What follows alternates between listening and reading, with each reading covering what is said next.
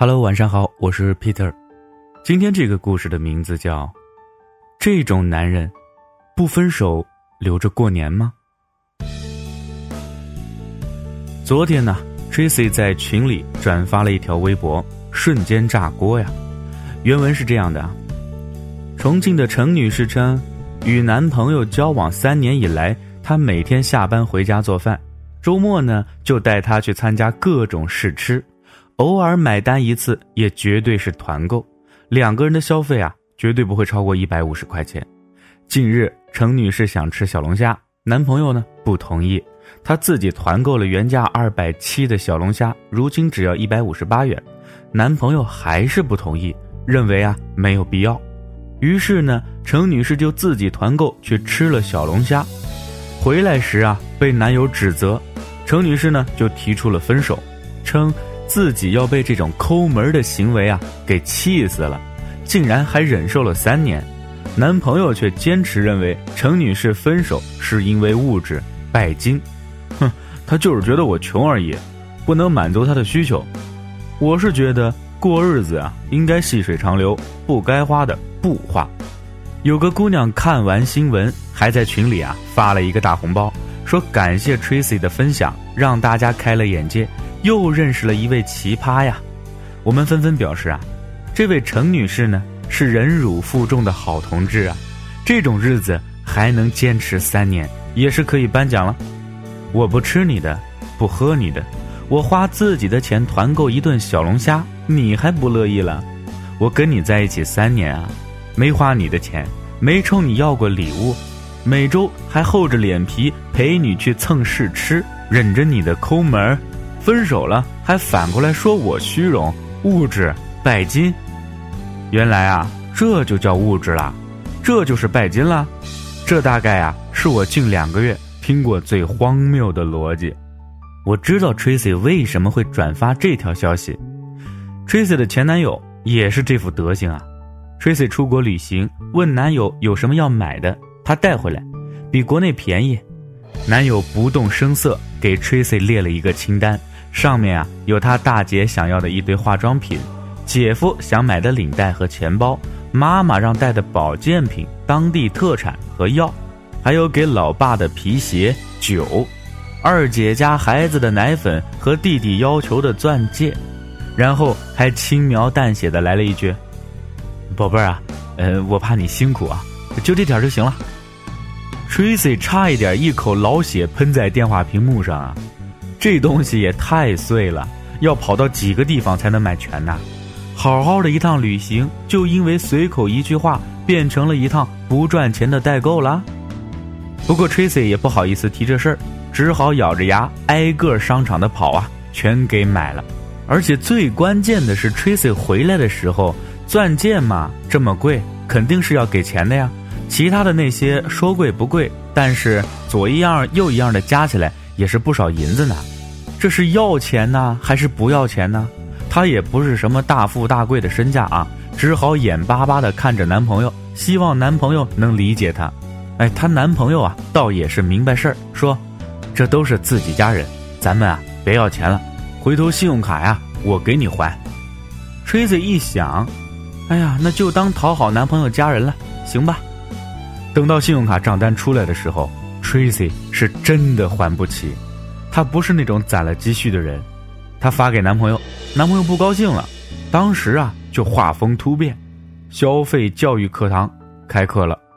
Tracy 啊，不是我说你啊，你这种大手大脚的花法可不行啊！你这一个月的信用卡也太多了，我这儿哪能养得起呀？你这得懂得节约呀！我妈要是知道你一个月花这么多钱，马上咱们俩就得分手，这以后还能过日子吗？Tracy 气得电话都拿不稳了，问我们，他脑袋是不是被驴踢了？他不记得这些钱都是为谁花的了吗？都是给他们家人买的东西啊，而且还不是我要买的，是他们家人自己下的订单呢。分手的时候啊，男友还四处宣扬。哎 Tracy 就因为我没给他还信用卡就分手，给我们家买点东西追着要钱，这分明是没拿我们当自己家人呐！你们说这女人是有多势利啊？这要真有什么事儿啊，还不得第一个跑了？Tracy 至此拉黑了他，说：“就当我瞎了半年。”回想了一下两个人的相处时光，半年有圣诞节，有元旦，还有情人节，男朋友给她买过一个礼物，一个一米高的大娃娃。可 Tracy 三十岁了。回到咱们刚刚说的那个看完新闻发红包的姑娘，那个姑娘啊，更是碰见了一位神级的大哥。两个人刚在一起的时候啊，刚赶上大哥过生日。姑娘一想呢，男朋友要过生日了，总归不能太寒酸吧，送了同一款牌子的腰带和钱包，刻了字母缩写，订了蛋糕，张罗了一个饭局。男朋友啊特别开心，当着大家的面抱着她，说她真是什么都好。可姑娘过生日呢是在四个月以后，也找了大家吃饭。男朋友啊连连承诺，蛋糕我来买，晚上啊给你买了礼物，大惊喜。你一定会喜欢的，姑娘又期待又兴奋，问我们：“哎，你们说他会不会送我个戒指啊？我我怎么这么紧张啊？”哎呀，我们好一顿安慰，说紧张啥呀？过生日吗？晚上啊，等着看就是了。可吃饭的时候，男朋友从边上拿出来一个巴掌大的小蛋糕，插了一根蜡烛，特别开心的让姑娘许愿。女孩傻了，脱口而出。怎么这么小啊？这十几个人呢，这还没手掌大呢。这这是一寸的吗？男友说：“哎，我不是看每次蛋糕都没人吃吗？太浪费了。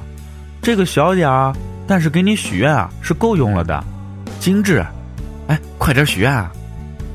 当十四个人围着一个跟手掌一样大的蛋糕一起唱“祝你生日快乐”时，哼，这个画面真是无比的和谐啊！讲真的，那是我参加过最难忘的一次生日 party，没有一个人拿出手机拍照。我问我左边平时最爱拍拍拍拍个不停的女孩：“哎，你怎么不拍照了？”女孩撇撇嘴：“这也太小了，发出去啊，太尴尬了。”这还没完，许完愿了，蜡烛也吹了，男友拿出来一个神秘礼物，眉飞色舞的对女主角说。宝贝儿啊，这可是我精心准备的。他说完，打开了一个镶了边的牛皮纸，告诉女孩：“跪下。”姑娘也懵了呀，我们也懵了。